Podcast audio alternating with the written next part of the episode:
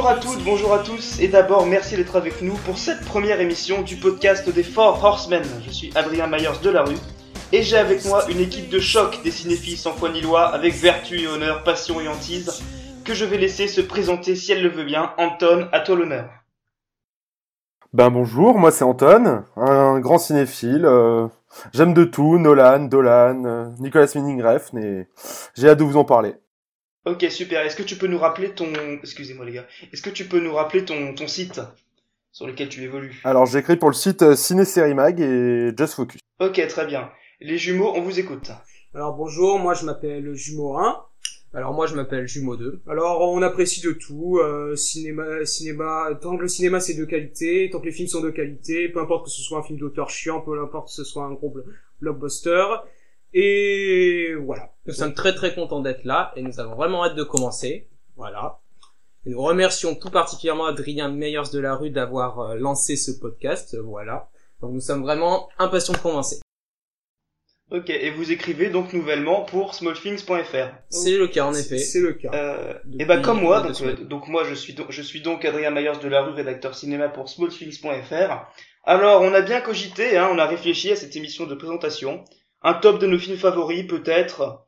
Euh, un top de l'année, non, c'était un petit peu tôt encore. Et puis on a décidé conjointement que l'actualité restait le meilleur des sujets, ou plutôt le futur, puisqu'on va vous parler de nos attentes pour 2017. Comme ça, vous pourrez mieux cerner nos goûts, nos fétiches, nos avis sur les films attendus à venir. Et sans plus de, pérégrination ni de palabres, on commence avec le premier choix de notre top 10. Antoine, à toi l'honneur. Pour un film très spatial. Oui, alors moi ce sera les Gardiens de la Galaxie volume 2. Je veux dire, euh, bon, le premier m'avait bien, marqué en son temps. James Gunn, il a l'air d'avoir rempilé avec toujours le même aplomb. Euh, ensuite, bon, Sylvester Stallone, Kurt Russell, Chris Pratt, euh, le trio de la mort. Donc, moi, sur ces, sur ces considérations-là, je l'attends beaucoup. Et t'as vu, vu les, bandes annonces ou tu te réserves le secret complètement? J'ai vu, la, la- j'ai vu le, le premier teaser, ouais. Ouais, convaincu. Et euh, j'ai vaguement survolé la, la bande-annonce euh, pure et dure, mais en fait, voilà, j'ai envie de me réserver un peu de surprise, ouais.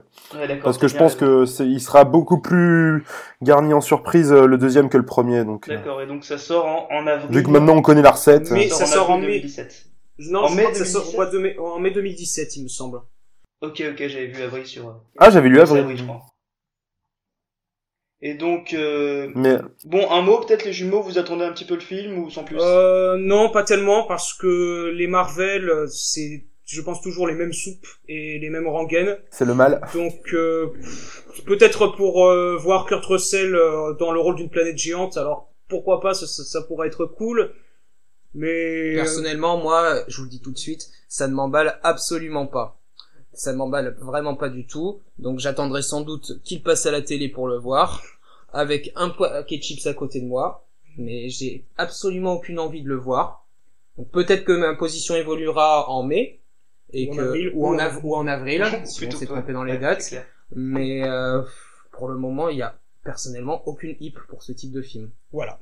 Voilà. Ok, ça marche pas, le mec dit hip. Il faut dire hype, hype, il faut dire hype. hype. Ah ben, Ouais, ouais, Excusez, excusez, excusez- mais- excusez mon excusez la mon- bonne franquette. ça, voilà. excusez mon anglais un peu bafouillant. Tu dis ça devant Antoine, en plus, c'est chaud, quoi. Ah, Euh, Je m'en excuse Anton, tout de suite. Voilà. T'inquiète pas, donc, t'inquiète pas. euh, ouais, non, moi, c'est pas une attente énorme non plus. J'avais pas vraiment apprécié le premier, déjà. Je trouvais ça euh, un peu, un peu consensuel, surtout le final, la force de l'amitié et tout ça, ça m'avait pas. Donc voilà. Non, mais après, ça va être cool et j'irai le voir parce que je vais tous les voir au ciné, donc, euh, donc voilà. Après, je tiens à dire, après, je tiens à dire surtout que c'est mon dixième choix. Hein. C'était Oui, pas bah le non, choix mais le bien plus, sûr, mais le bien- plus non, bien évident ou le plus sûr. essentiel. C'est vrai, bien sûr. Donc, euh, bah, les jumeaux vont pouvoir nous parler de Seul. Donc, qui sort, il me semble, en février 2017, si je me suis pas trompé. Ok, super. Alors, Allez-y, les oui, il sort le 8 février 2017, donc c'est bien. c'est possiblement la, le film français peut-être le plus ambitieux, je pense, de l'année 2017 avec euh, Au revoir là-haut d'Albert Dupontel. Alors, Seul, c'est l'adaptation de la BD de Fabien Vellman et Bruno Gazzotti, donc c'est réalisé par David Moreau, qui a déjà mis en scène Il et 20 ans d'écart. Et Personne n'est parfait. oui, personne n'est parfait. Et donc là, il a, C'est pas si mal, 20 ans d'écart. Ouais, c'est sympa. Pas C'est si sympa. mal, pas si mal. C'était sympathique. Donc là, il revient au, il revient au genre fantastique. Donc l'histoire de base de Seul, c'est cinq enfants qui se retrouvent complètement seuls dans une ville. Tous les adultes ont disparu et vont devoir découvrir ce qui s'est passé.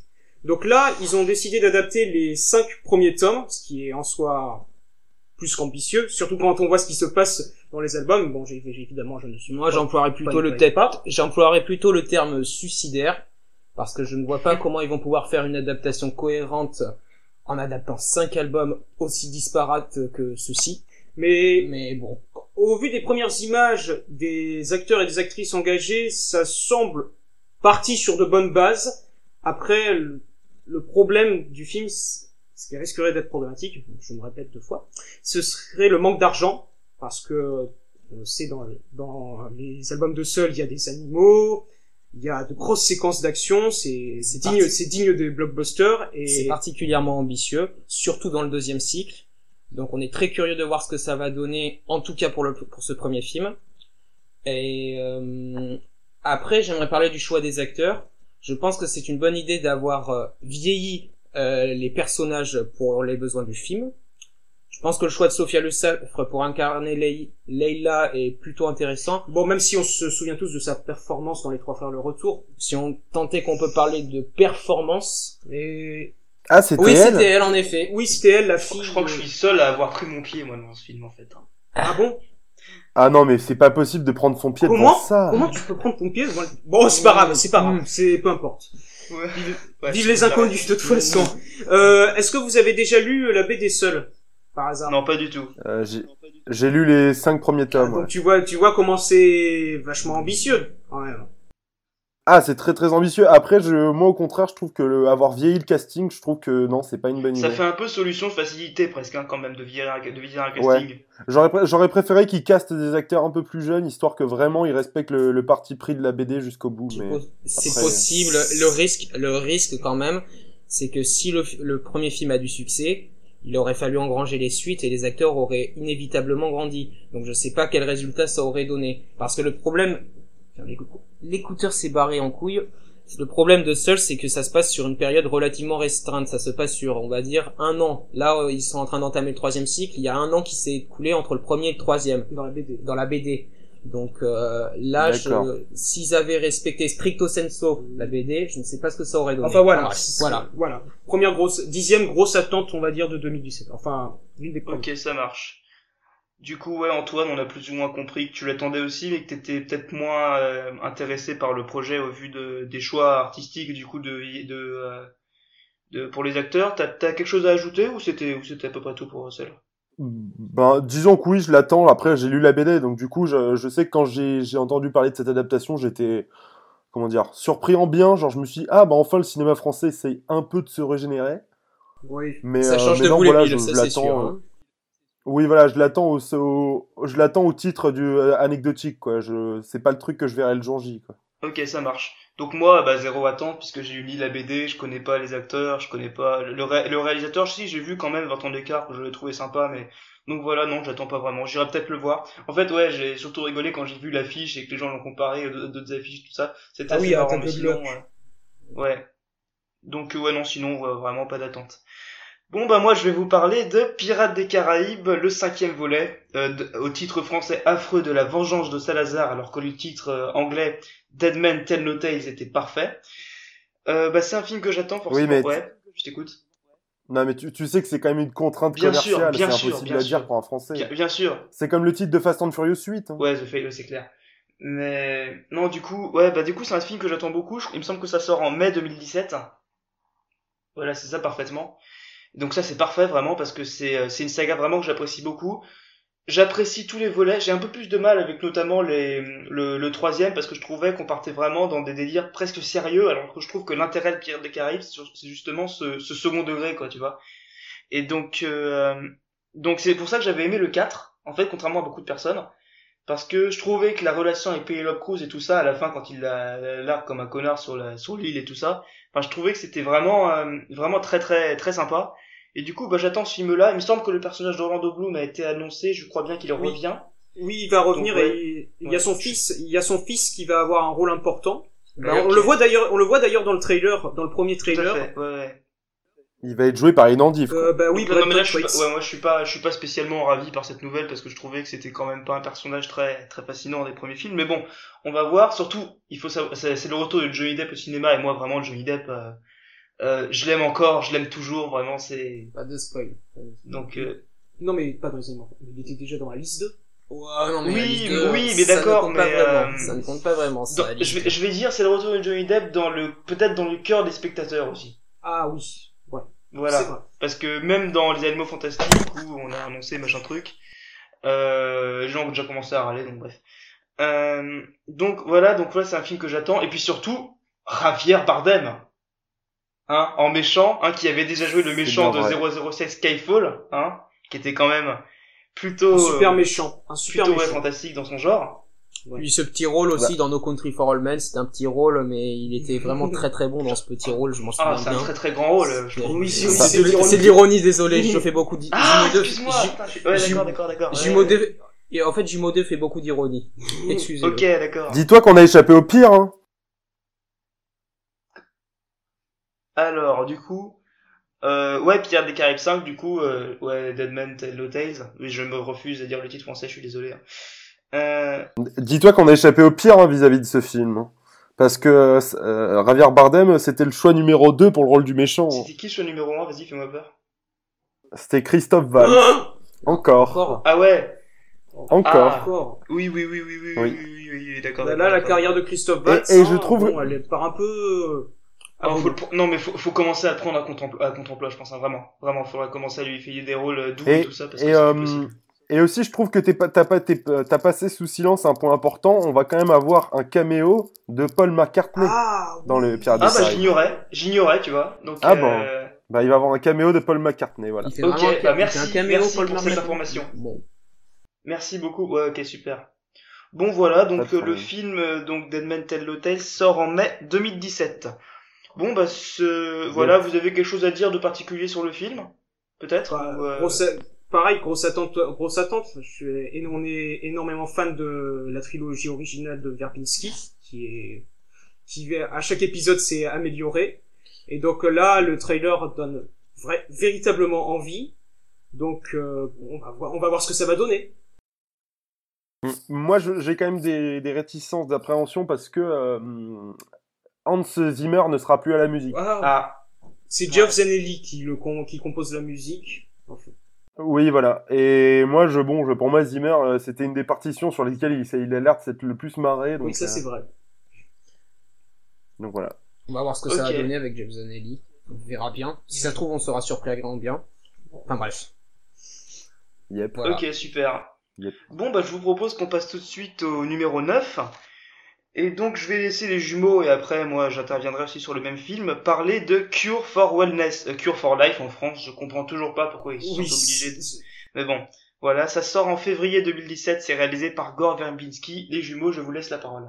Alors voilà, grand retour de Verbinski derrière la caméra, quatre ans, on va dire, après Lone Ranger, qui, qui reste pour moi un excellent blockbuster. C'est, peut-être l'un des meilleurs blockbusters de 2013, mais bon, il a pas tellement été On, le, on dit qu'on on le ramène à Pirates des Caraïbes dans le, dans- sur le sable, mais sauf que c'est pas du tout ça. Ouais, c'est Sauf clair, que- c'est clair. Sauf que là, Cure for Wellness, c'est un peu son retour à l'horreur qu'il avait déjà emprunté, Abordé. abordé dans Le Cercle, qui était un, un très bon remake, un très bon remake. Et franchement, des premières images qu'on peut voir de Cure for Wellness, ça s'annonce donc typiquement verbinskien dans tous ses thèmes, dans toute son esthétique.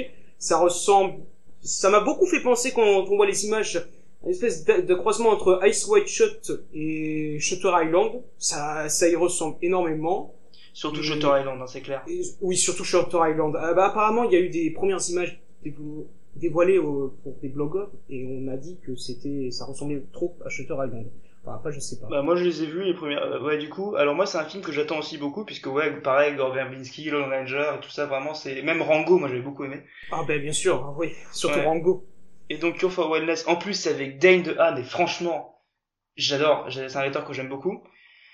Donc, euh, ouais, bah, je fais partie, justement, des blogueurs dont tu, dont tu parlais, qui ont vu des images de, de Cure for Wellness. Bon, c'était un petit peu de temps, hein, c'est pas les mêmes images qu'on a vues récemment. C'était pas, c'était pas c'était au show web, je crois bien. Oui, Swell Live Show. ouais. Voilà, c'est ça. Et donc, ouais, bah moi, ça m'a convaincu, en fait, parce que oui, c'est vrai qu'il y a un côté Shutter Island, mais ça a quand même l'air de raconter des choses très différentes. euh, vraiment une histoire, ça fait très histoire originale, quoi. C'est-à-dire que c'est ce qui m'a plu dans le projet Cure for Wellness, c'est que ça emprunte des thèmes évidemment empruntés de nombreuses fois par le cinéma, mais que ça m'a l'air quand même. Je pense pas que ce soit un film où à la fin on va découvrir qu'en fait il était fou depuis le début ou quelque chose comme ça. Non, tu vois. je pense pas. Je pense que Ouais. ça va être quelque chose. Moi, ça me semble quand même très terre à terre comme film dans les premières images qu'on a vues. Alors du coup, ça, non, moi ça me, ça me branche bien, quoi. C'est-à-dire que c'est un film vraiment que j'attends, j'attends beaucoup. En plus, comme tu l'as dit, vraiment, c'est le retour de Gore Verbinski dans l'horreur, sachant qu'il avait quand même fait ce, ce, ouais, ce, ce chef-d'œuvre qui était le remake de, de, de The Ring. Je, sais plus s'il avait fait le 2. C'est peut-être lui, c'est peut-être lui. Le c'est 2, peut-être le lui 2 aussi. c'est, non, le DE c'est Hideo Nakata qui a fait le 2. Euh, il a fait que le premier. Parce qu'après, après- D'accord, bah c'est- j'avais trouvé ça très bien. J'avais trouvé ça très bien. oui, il était, il était très bien, hein. Ok, donc ouais, voilà, c'est une vraie attente et une attente qui sort, il me semble, sous le nom euh, Cure for Life en France en février 2017. Oui, c'est ça. Donc voilà, Antoine, ton avis C'est éventuellement sur euh, Cure for Wellness et puis après ton film euh, très, encore une fois, très spatial et qui risque aussi d'être très spécial. Je, je, je dois dire que Cure for Wellness, euh, en fait, moi, il faut dire, je vais le dire tout de suite, en fait, les films d'horreur, je n'aime pas trop ça. Je, Ah, je te rejoins un je peu. suis un peu une je te rejoins un peu. Là, Jumeau 2 te rejoint, parce que Jumeau 2 aussi est un peu Je, veux dire, je, suis une, je flippette. suis une vraie flippette et clairement, je commence à peine à, à essayer de me faire des, à me mettre des films d'horreur sous les yeux. Et du coup, quand je vois les, la bande annonce, je me dis, ça a l'air d'être une ambiance très bien, très bien faite euh, niveau technique, mais euh, j'ai peur d'avoir la frousse de ma vie, quoi. Alors, je vais éviter de te parler de l'éléphant vert. Hein.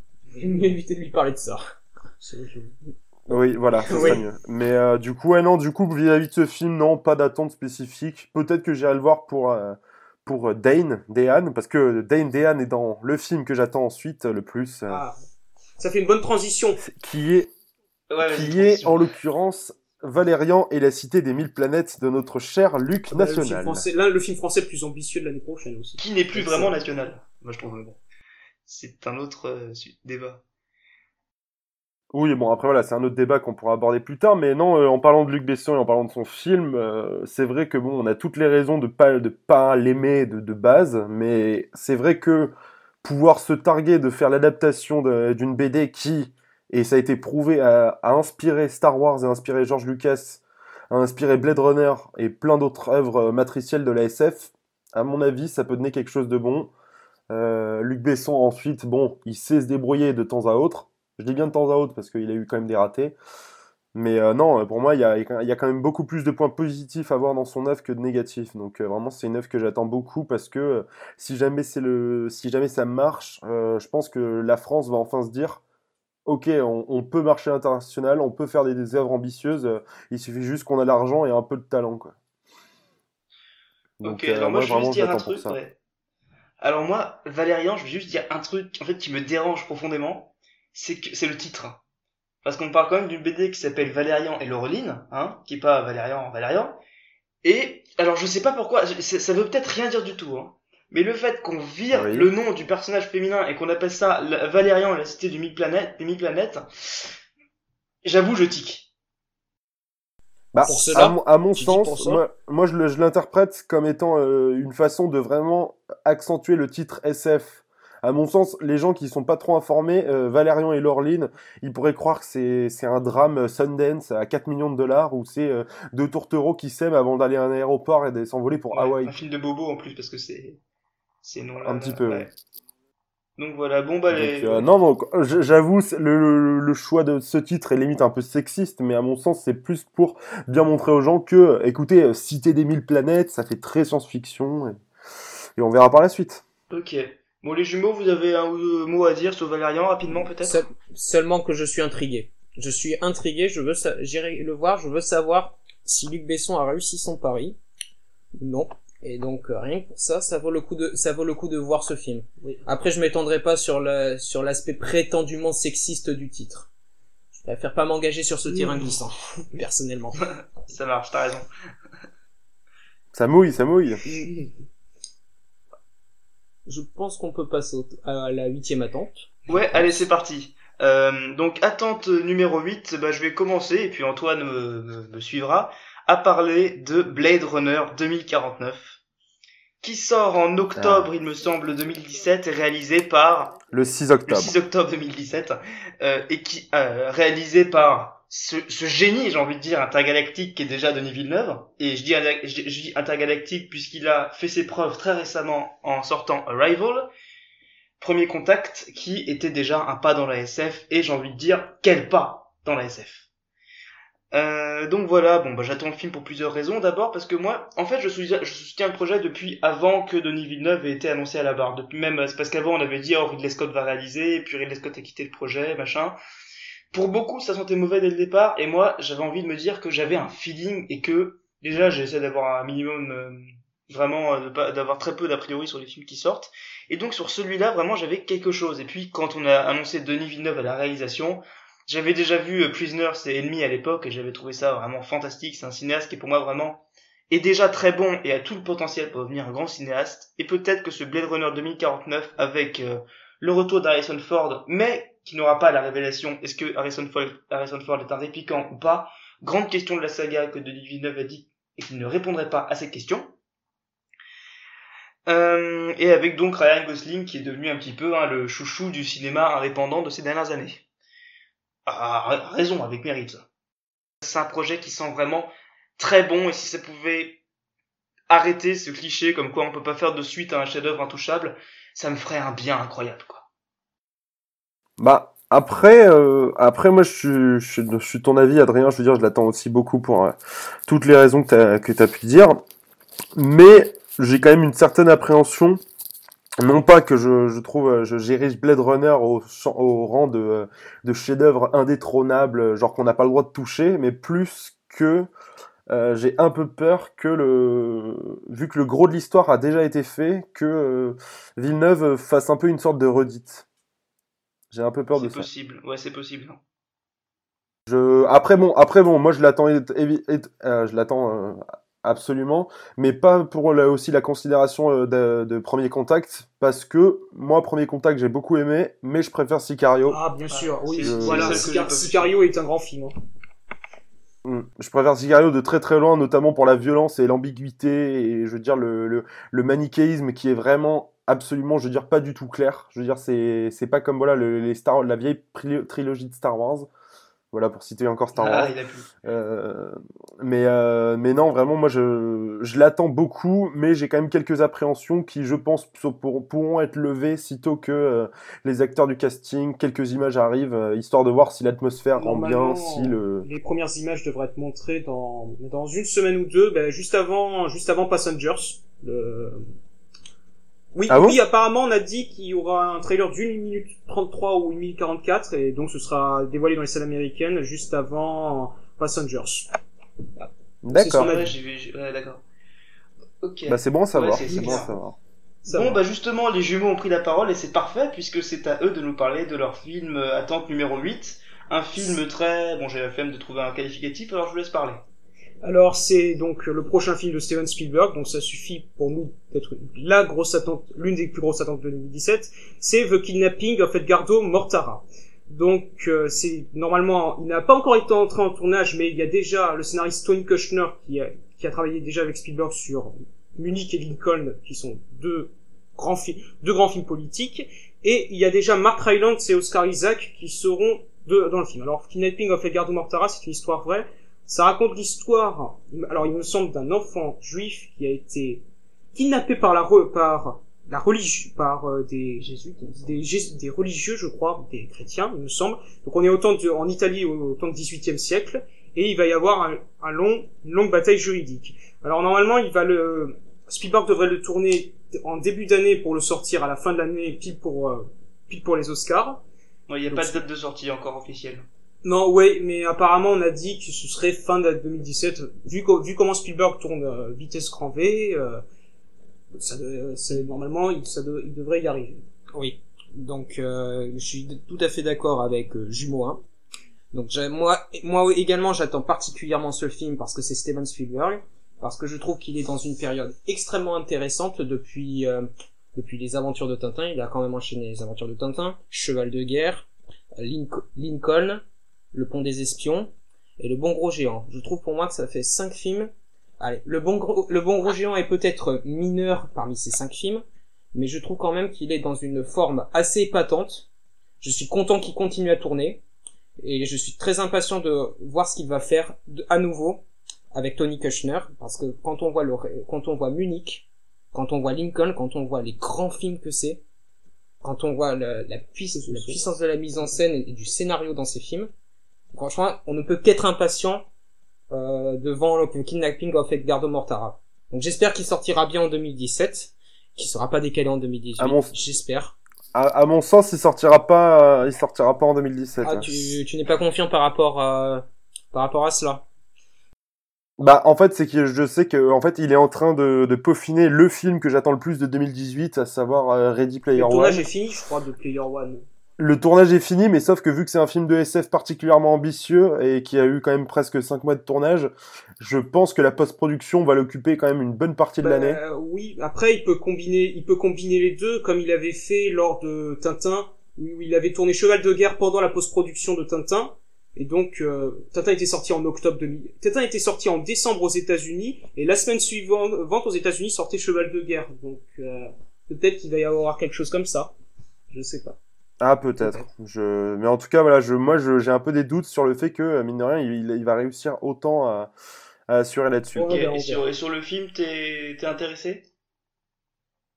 Euh, sur le film, je suis intéressé. Ben, évidemment, c'est c'est Spielberg, donc du coup, euh, du coup, Dune, ça peut que me plaire. Après, bon, Mark Rylance, c'est un acteur que j'adore, donc euh, vraiment, euh, ouais, je, je pars confiant pour ces raisons-là. Même si, à mon sens, l'histoire me semble un peu, me laisse un peu dubitatif. Je, je voir, voir Spielberg s'aventurer sur les versants de la religion, j'avoue, j'ai un Mais peu il peur. jamais vraiment. S'il a jamais abordé simplement. Enfin, Non, je pas sais vraiment. plus. J'ai pas d'exemple. Bah, il a, il a jamais abordé la thématique, mais à mon sens, je veux dire, par exemple, que- Scorsese aborde la- le thème de la religion dans Silence ça notamment. c'est normal. il il l'a fait à travers toutes ses œuvres Oui. de manière plus ou moins appuyée. Là, euh, Spielberg, ça a toujours été quelqu'un qui, je trouve, limite, euh, fait des films qui Très pudique Comment dire envers la religion. presque qui rejettent, qui rejettent la foi et la religion, qui la mettent pas en avant. Donc, euh, j'ai un peu peur qu'il fasse un film dont le postulat c'est 100%, c'est ça en fait. Munich parlait de la religion en effet, mais c'était une des nombreuses thématiques de de Munich, donc euh, je sais pas si on peut qualifier Munich Non, par la religion. Enfin voilà, Spielberg, Spielberg, grosse attente. Voilà, c'est normal. D'accord.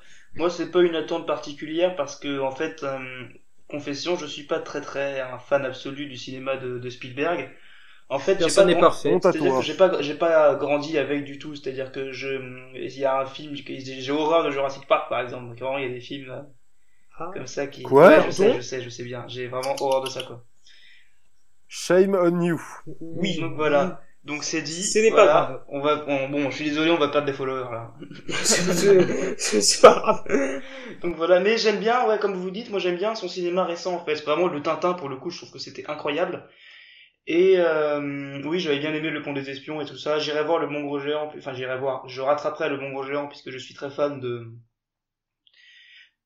de non pas de Mark Rylance en fait. J'ai oublié le nom de l'auteur. Danny Boone Mais Non de Danny Boone Ça va, le doublage Roald français, Dahl, ça Roald pouvait Dahl, aller. Roald Dahl, voilà. Hein, Ah oui. de, voilà, Roald Dahl, l'auteur dont le film est inspiré. Hein, Ouais, faut le savoir. D'accord. Donc je suis très fan. Donc voilà, ben non, donc sans, sans plus. Mais je vais vous laisser la parole, les gars et Antoine, puisqu'on vous allez vous par- nous parler de votre attente numéro 7, un film très simiesque qui sort en euh, Juillet. 2017, août 2017. Août, je vous écoute, on vous écoute. Bah écoute, c'est La planète des singes Supremacy, donc euh, le titre français est encore raté. Je préfère vraiment le titre anglais, c'est War for the Planet of the Apes. Alors franchement, Qui, est, qui est dans la suite des titres originaux en plus. ça- c'est- oui, c'est ça, c'est ça en, en plus. Et donc euh, franchement, mais comment comment ne pas attendre euh, quelque, un film comme celui-là? Il y a qu'à vous- les deux précédents films étaient parfaits. C'était le, le juste équilibre entre de vrais personnages bien écrits, bien consistants, contrairement à Rogue One. Et oui, je sais, je troll. Non, Et- oh, oh. Je sais, il fallait que ça sorte. Et un grand sens du spectaculaire. Et quand on voit les premières images, quand on sait que Woody Harrelson jouera le méchant face à Andy Serkis, franchement, ça, ça, ça promet d'être peut-être le meilleur blockbuster sans doute de 2017, de l'été 2017. Donc euh, j'ai confiance. Ok, Moi- Antoine, tu, tu l'attends, tu l'attends aussi. Bah écoute, euh, moi je l'attends aussi beaucoup. Non, mais en fait, je, je l'attendais beaucoup, surtout vis-à-vis, euh, genre, euh, depuis que j'ai vu la bande-annonce en fait. Je... Avant, je l'attendais parce que j'avais beaucoup aimé le deuxième, pas trop le premier. dingue, moi je crois de que je suis seul à avoir préféré le premier au deuxième en fait hein, dans le monde. Mais euh, En, en fait, t'adores être divergent, toi, en fait. hein. bah c'est pas que j'adore la divergence, c'est que je le suis sans faire exprès en fait. On va te surnommer Durandal, fais. Oh non, arrête hein. Oui, voilà, c'est le syndrome du Randall. Bon, du coup, Euh, non, euh, bon, pour en revenir, pour en revenir à la planète des singes, vraiment, je, je trouve que voilà, d'une Woody Harrelson euh, en méchant, je trouve que c'est une très très bonne idée. Je veux dire, il a un, il a un de ses regards qui fait que il pourrait être un, un méchant impérial. Oui, c'est vrai. Euh, ensuite, euh, ensuite, voilà, il y a une dimension guerrière et j'ai été surpris de voir que il y a une dimension, euh, c'est le, le mince. Le- la classification de, de- du film est quand même notée en PJ13. Ça veut dire qu'il a poussé jusqu'au maximum possible la violence, mais sans pour autant être, euh, être euh, hyper violente. Du coup, je me dis, c'est quand même quelqu'un de rusé. Donc euh, vraiment, ouais, grosse attente. Et ensuite de ça, euh, le, à chaque film, Andy Serkis joue de mieux en mieux et t'as vraiment l'impression que c'est un singe. Donc euh, c'est Mm. une très bonne raison de se motiver. Andy Serkis, c'est vraiment un immense acteur. Je regrette qu'on ne le voit pas tant que ça en live, c'est-à-dire euh, sans sa tenue de mocap, parce que c'est- parce que franchement, il mérite, il mérite d'aussi grands rôles qu'il a en mocap. C'est pas très français comme phrase, j'en suis désolé. Non, non, on a, on a compris l'idée, je pense.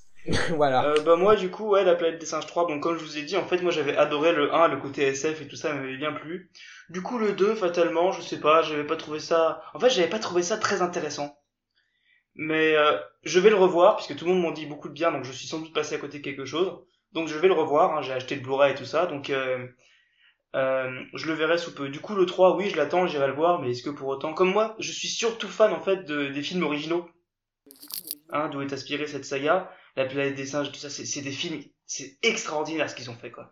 Donc c'est une œuvre, même le roman de Pierre Boulle et tout ça, tout ça, c'est des choses fantastiques.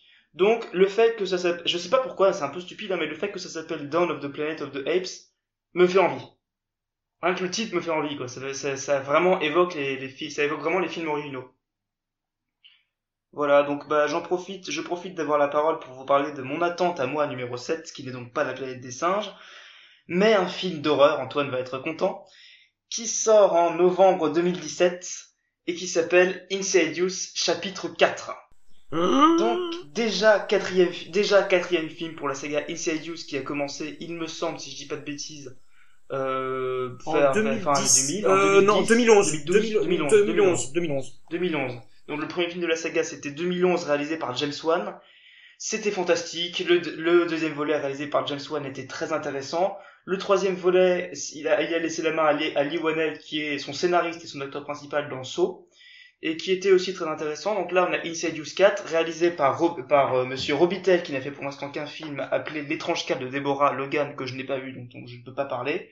Mais scénario par Lee Whannell aussi, donc je pense que, alors on ne sait rien du tout du projet, on sait juste que c'est le chapitre 4 de la saga, que Lin Shai revient, donc ça va être encore un préquel, puisque le personnage, euh, alerte spoiler, est mort dans le deuxième film.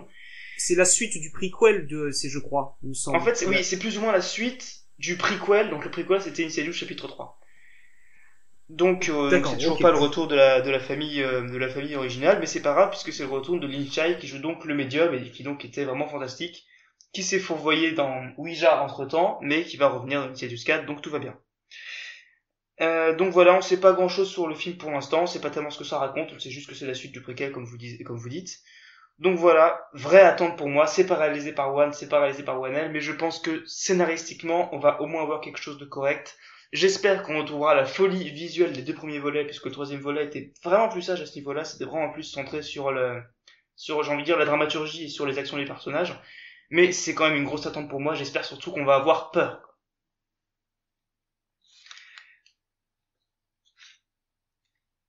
Donc voilà, donc pour l'instant il n'y a pas grand chose à dire, je sais pas, bon Antoine j'imagine que c'est pas une attente incroyable pour toi vu que c'est un film... euh, Bah, disons, disons que cette année, j'ai vu mon premier film d'horreur au ciné, c'était euh, Conjuring 2. Ouais, Ah, d'accord. Séance agitée Euh, c'est- écoute, écoute, non, c'était pas si mal, Je c'était au Grand Rex en avant-première, donc euh, Ah bah on y était, on était dans la même salle. Ouais, bah voilà, du coup, il y avait eu des animations, des mecs déguisés en nonnes qui nous avaient fait peur, et le film, j'avais trouvé ça très sympa, genre très dans l'ambiance, et pas du tout dans euh, la peur facile. Donc je me dis, bon, bah si jamais je vois des films d'horreur de cette trempe, euh, à mon... je... peut-être que je me laisserai tenter, mais Ouais, je- j'avoue, Insidious, euh, je te rien que le titre premier. me donne pas envie, donc... Je te conseille le premier qui est réalisé par James Wan, du coup le même réalisateur que Conjuring 2 et que le premier Conjuring 1. plutôt flippant. Voilà, très très vraiment très très bien, très gothique, il y avait vraiment un aspect vraiment euh, euh, horrifique dans, dans le personnage du diable et tout ça, il y avait un côté très très baroque, c'était vraiment vraiment très réussi. D'accord. Euh, donc les jumeaux, un Bah petit écoute, mot, je, je tenterai à l'occasion. Moi personnellement, euh, Insiders, je ne les ai pas vus. Tony, a, euh, pardon, Jumeau 1 a vu que le 1. Ça l'a moyen, ça l'a moyen, ça lui a moyennement C'est plu. c'est plutôt sympathique, mais je, je pense pas que Ça casse pas trois pattes à un canard, c'est ça? que j'aurais spécialement envie de voir les suites. Enfin, peut-être que à moins qu'on me force, euh, à moins que j'ai pas, j'ai pas de choix le soir. euh, peut-être que je les verrai, mais bon, là, je, je pense qu'il tire peut-être sur les cordes en faisant un épisode 4, donc euh, sans James Wan, donc je sais pas. Ok, ça marche. Bon, bah, on va passer tout de suite à l'attente numéro 6. On va commencer par Antoine et je le suivrai, puisqu'il va nous parler d'un film très super-héroïque. Le qualificatif n'était pas difficile à trouver. Justice League. Euh, qui sort en novembre 2017 et c'est Justice League. Antoine, on t'écoute. Justice League. Eh ben, écoute, euh, Justice League, qu'est-ce qu'on peut dire Que c'est la suite euh, directe de Batman vs Superman, que, spoiler, Superman est mort, et que du coup, Pardon. et que du coup, une grande partie de cette alliance euh, qui a été créée dans Batman vs Superman, notamment entre Batman et Wonder Woman, vont essayer de, de s'allier pour combattre une menace encore plus grande. Euh, pour l'instant, on ne sait pas plus que ça vis-à-vis du scénario, mais bon, le casting, pour l'instant, semble très prometteur. Zack Snyder est quelqu'un qui, à mon sens, est, à mon sens, celui qui a réussi le mieux à capter les, les, les atermoiements et les, les, tourments des super-héros. Je, à mon sens, je, dis bien. Et euh, il témoigne d'un style visuel qui clairement est, est, à même de pouvoir rendre compte euh, des comics. Donc vraiment, c'est une grosse attente. Mi- si ce n'est que j'ai ouais, j'ai une petite réserve encore sur la musique parce que Hans Zimmer ne- n'y sera pas. Mais si, mais ce sera Junkie XL. Ah Oui, ouais, mais- D'accord, quand même. Junkie XL tout seul. Junkie il- XL tout- Parfois. Tout seul, il a fait Fury Road. Oui, Fury Road est bien, mais le problème c'est que sur la durée et sur des trucs, des thèmes super héroïques, je je sais pas Ah, encore. ah bah, on verra. Je m'inquiète un Bon peu. alors pour moi Justice League, bah donc ouais, bon comme tu disais Antoine, c'est la suite. Je sais pas si c'est la suite directe euh, de Batman contre Superman Si, parce si. qu'en fait on, on a quand même vu Bah. sur les images, les, les concept art des films et tout ça, des images de Superman. Donc euh, je me demande si ça va se passe- pas se passer après puisqu'à la fin à la fin de Batman contre Superman, euh, comme tu disais, Superman est mort. Sauf que dans la tombe on voit quand même qu'il a commencé sa régénération solaire. Donc Spoiler. je sais pas à quel moment le film vraiment Justice League va se passer pour l'instant. Oui, bah ça va. Non, mais il y, a- il y a des grosses rumeurs qui, qui tendent à, à raconter que, euh, en fait, tout, pendant tout le film, le, la Justice League sans Superman vont, vont se battre et que euh, Superman euh, fera un peu comme Luke Skywalker dans le, le dernier euh, Star Wars. Il arrivera dans les cinq dernières minutes et Ok. c'est, du moins, c'est la rumeur la plus persistante. Donc moi ouais pour moi c'est une grosse attente quand même puisque Zack Snyder, Zack, Zack fucking Snyder, je suis désolé, fallait que je le fasse. J'aime ce type vraiment, je fais partie des gens qui adorent Zack Snyder, je l'aime depuis le début vraiment. Euh, j'ai vu, je crois que j'ai vu tous ses films à part son film d'animation, donc Le Royaume de Gaol que j'ai pas encore vu. Mais Il est- vraiment, euh, Qui est très, très intéressant, Royaume de Gaoul. d'accord. Très intéressant. Mais l'inverse Euh, de donc 300. vraiment, je veux dire, Sucker Punch, oh, dis donc, hein. Euh, Sucker Punch, c'est un de mes films, un de mes favoris ever, en fait. Et donc, euh, et Batman contre Superman est mon gros coup de cœur super-héroïque de cette année. Euh, Ça va, C'était va. incroyable visuellement, c'était vraiment, c'était une, euh, une beauté, une beauté formelle. C'était très réussi. Je trouve qu'il y a eu des soucis de montage, mais ça a été rattrapé par la version uncut et tout ça. Donc vraiment, c'était vraiment Oui, la version longue. la version longue, c'est ça. Donc vraiment, c'était c'était très bien. Et donc pour ce euh, Justice League, donc on aura Aquaman et tout ça qui fera ses premières apparitions. On aura Flash. On va enfin voir Flash. On va on va arrêter de le voir euh, deux minutes par film. Euh, donc voilà, c'est une grosse grosse attente. On en sait, c'est difficile d'en parler plus pour l'instant parce que comme tu disais Antoine, on n'en sait pas finalement pas énormément pour un blockbuster. Je trouve qu'on garde quand même beaucoup de Bah, choses c'est secrètes. bien. Tout à fait, c'est très bien. Bah, c'est, c'est très bien. Et donc c'est euh, oui c'est une vraie attente pour moi aussi. Euh, et donc ça sort, il me semble, si je dis pas de bêtises, en novembre 2017. Le 15 15 novembre. novembre 2017. Ah, j'aime bien quand tu précises comme ça ce que je dis, c'est super. On se complète parfaitement. Euh, donc les jumeaux, vous vouliez peut-être un mot sur Justice League et puis vous allez nous parler d'un film, il me semble, coréen. C'est ça, coréen. Coréen, très bien. Allez, on vous écoute. Personnellement, sur, sur Justice League, et juste pour terminer là-dessus, personnellement, j'en attends absolument rien, parce que j'aime vraiment pas beaucoup Zack Snyder. j'ai été plus que déçu par Batman vs Superman. Enfin- peut-être qu'en voyant la version longue, peut-être que mon opinion évoluerait. Mais vu comment j'ai été déçu par Batman vs Superman au cinéma, je vois pas comment elle pourrait évoluer radicalement. Donc j'attends absolument rien de Justice. Rien du tout. Juste à passer peut-être un petit un bon moment, mais sinon. Alors, donc, donc sans, sans transition, on va parler donc de notre sixième attente. C'est Okja. Donc c'est réalisé par Bong Joon-ho. C'est probablement, alors c'est probablement l'un des meilleurs cinéastes coréens en activité. Donc on, pour rappel, c'est le, il a réalisé The Host, il a réalisé Mover, il a réalisé euh, Memories of Murder et surtout, il trois ans, bientôt quatre ans, il a réalisé le transpersonnage, ce Snowpiercer, qui était une véritable bombe. C'était un très très grand film de science-fiction. J'ai Et- l'impression qu'il n'a pas été reconnu à sa juste valeur à sa sortie. Et j'attends vraiment le verdict du temps, qu'il soit enfin reconnu à sa juste valeur, Donc- parce que ça c'est un véritable chef-d'œuvre. Donc là, il est, il revient avec Okja, qui sortira, qui sortira pas en cinéma, mais sur Netflix. Ouais, Malheureusement- a pas eu de date encore, hein, j'ai pas vu de date. J'ai j'ai pas vu de date. Ah, mais. Mais Okja, c'est le film avec euh, Jack Gyllenhaal qui est un peu déguisé bizarrement. Oui, là, c'est, Ja- il y a eu des premières images de tournage où on voit donc Jackie Gyllenhaal qui a l'air complètement taré. Et donc il y a Tilda. Swinton. Et, et je crois que c'est la, l'histoire, il me semble, on n'en sait pas trop, mais ce sera la, Okja, c'est le nom d'un monstre. Et ça va parler de la relation entre ce monstre, bon, on n'a pas, on n'avait aucune image du monstre, et d'une jeune fille coréenne. Donc cette jeune fille coréenne va devoir aller aux États-Unis et alors apparemment des corporations vont tenter de prendre le monstre. Et Jake Gyllenhaal jouerait je, l'un des l'un des leaders d'une corporation. Donc euh, voilà, c'est c'est c'est le retour de Bong Joon-ho derrière caméra. Donc euh, bon, ce sera pas sorti- ça sortira pas en France, euh, ça sortira même euh, pas en salle, mais uniquement sur Netflix. Mais euh, voilà, c'est Bong. Joon-ho. Ouais, Et j'en attends attend. beaucoup, j'en on l'attend vraiment beaucoup ce film. J'attends Ok, vraiment ça marche. de savoir ce que ça va donner. Voilà. Et bah les jumeaux, je vais vous laisser la parole. Encore Puisque... Ouais, bah non, ça va, c'est plus... pour l'instant c'est plutôt... Ah là, vous me faites douter. Euh, donc, Non, mais c'est- désolé. je vais vous laisser la parole. Je couperai en montage, on s'en fout. Euh, C'est pour le film numéro 5, un film, bon, qualificatif n'est pas difficile non plus, un film musical. Dansant. Qui sort en janvier 2017 et donc je vais vous laisser nous en parler. Je vous en prie. Donc, c'est La La Land, c'est le deuxième film de, deuxième film? De Deuxième. Damien Chazelle, de Damien Chazelle, déjà réalisateur du très très bon Whiplash. Et donc La La Land, donc, d'après les premiers retours, ça serait le grand, grand favori aux Oscars. Déjà, il a reçu sept nominations au Golden Globe. Et donc, euh, ce serait apparemment donc euh, une vraie comédie musicale dans l'esprit des films de Jacques Demy, période les, les parapluies de Cherbourg. Et je donc déjà il y a deux il y a deux excellents acteurs dans le rôle titre donc Ryan Gosling et Emma Stone. Euh, il y a aussi je crois J.K. Simmons euh, en second rôle et c'est sûr et donc euh, voilà c'est c'est une grosse attente pour ce début d'année et donc voilà C'est pareil, j'en attends beaucoup parce que j'aime personnellement, j'apprécie assez bien les comédies musicales. Je, on s'est fait un petit cycle ces derniers mois grâce avec un ami qui est encore plus fan de comédies musicales que nous le sommes.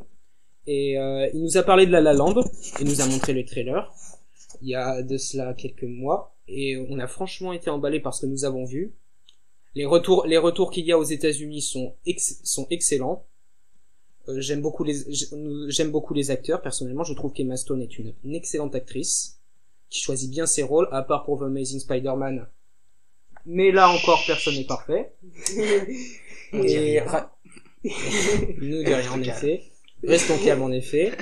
J'avais beaucoup apprécié j'avais beaucoup apprécié Whiplash qui était un film extrêmement fort en termes de montage en termes de mise en scène en termes de direction d'acteurs donc je suis curieux de je suis curieux de savoir ce qu'il va faire avec euh, La La Land Ça marche. Bon bah restons dans le domaine de la hype et des grands réalisateurs, avec Antoine qui va nous parler d'abord un mot si tu veux de La La Land, mais surtout du nouveau film de Christopher Nolan.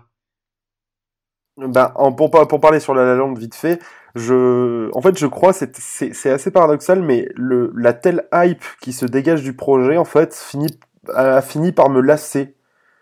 Si, bien que j'irai le voir, mais mais je je suis pas euh, dans l'attente de, me confronter à ce chef-d'œuvre que tout le monde parle. C'est je, je sais pas l'expliquer, mais vraiment voilà, je suis dans une situation où la, la hype m'a tellement lassé à force et du coup je zéro attente quoi. Je c'est paradoxal. Mais bon, après, heureusement, il y a d'autres films que celui-là, et euh, notamment euh, Dunkirk ou Dunkerque en France. Évidemment, je veux dire, ça fera, ça va faire un peu bizarre, mais mais voilà, c'est le retour aux affaires de, de Christopher Nolan. Après, bon, son Interstellar que beaucoup de gens vénèrent absolument, et moi j'aime que modérément, si je puis dire. Je, je le trouve très bon, hein, mais je, je suis pas dans la, la case, euh, oui, c'est le chef-d'œuvre ultime, quoi. Je, et euh, non, et voilà, Dunkirk, euh, moi, c'est, ça m'importe beaucoup de voir ça parce que j'ai mon grand-père, mon grand-père qui a fait la Seconde Guerre mondiale, il était écossais et du coup, bah, il, sans y avoir participé directement à euh, la fameuse, euh, cette fameuse bataille de, Dunkerque, euh, il avait des amis qui, qui ont participé, donc du coup, ouais, moi, j'ai déjà eu des, histoires racontées par mon grand-père vis-à-vis de ça, donc c'est sûr que voir un cinéaste engagé qui, qui, pr- qui prône le réalisme aux effets spéciaux, qui, tu vois, est quand même assez modeste, si je puis dire. C'est pas le genre de, mec qui étale sa science à tout bout de champ. Je- moi, il y a, il y a- plein de qualités qui font que ce film euh, me hype beaucoup. Quoi. Ok, ça marche. Et en plus, il y a Mark Rylance de nouveau dans le Et film. Tom, Har- il y a aussi Tom Hardy. Euh, il y a plein, de, il y a plein, et surtout plein d'acteurs euh, jeunes aussi, de, plein d'acteurs inconnus. Et il y a, D'accord. Il y a aussi le leader des One Direction, hein, ça on Ah, s'en fout un peu. il y a Kenneth Branagh. Il y a Mm. Kenneth Branagh aussi. Aussi, aussi. Mais euh, non, mais vraiment, c'est ouais, c'est plus pour le pour l'aspect historique que vraiment ça m'intéresse. Ok, Après, les acteurs sont très bons, mais c'est l'aspect historique qui me qui me branche le ok. plus. Bon bah moi je vais dire un mot rapidement de ces deux films et pour moi qui ont bah c'est marrant parce que tu que tu parles comme ça de la langue parce que pour moi ils ont exactement le même problème. C'est deux films qui ont l'air euh, pas mauvais hein du tout mais Van Dunkirk j'ai pas le la bande annonce pas du tout convaincu mais qu'on a pas mauvais du tout mais on en fait ça c'est ça c'est habituel avec Christopher Nolan et c'est un peu nouveau avec euh, euh, monsieur réalisateur Chaz- de Chazelle.